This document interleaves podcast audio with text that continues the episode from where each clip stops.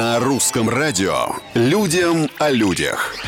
Всем привет, это Петр Кузнецов и необычные истории из жизни, казалось бы, обычных людей. Невеста надела на свадьбу 60 килограммов золотых украшений и не смогла ходить. Это приключилось в китайской провинции Хубэй. Все драгоценности были подарены женихом, точнее так, золото было выкупом за невесту, которой по традиции заплатила семья молодого человека.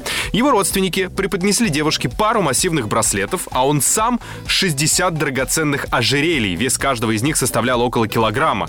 В итоге девушка не смогла передвигаться с места на место самостоятельно и ходила только с помощью любимого. Фотографии с необычной свадьбы получили вирусную популярность у пользователей соцсетей в Китае и Индии. Выкуп невесты вообще это древняя традиция, которая сохранилась в некоторых странах Азии, Африки, Ближнего Востока и Океании. Людям о людях.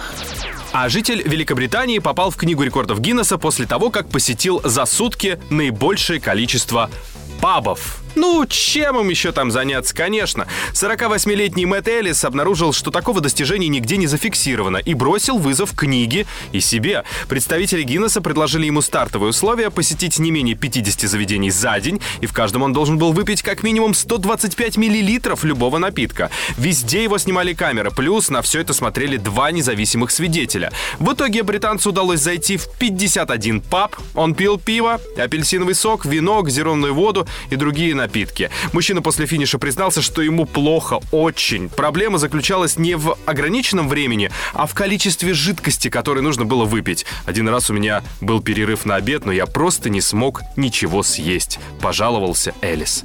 На сегодня все. Совсем скоро новые истории и новые герои. Берегите себя. Пока.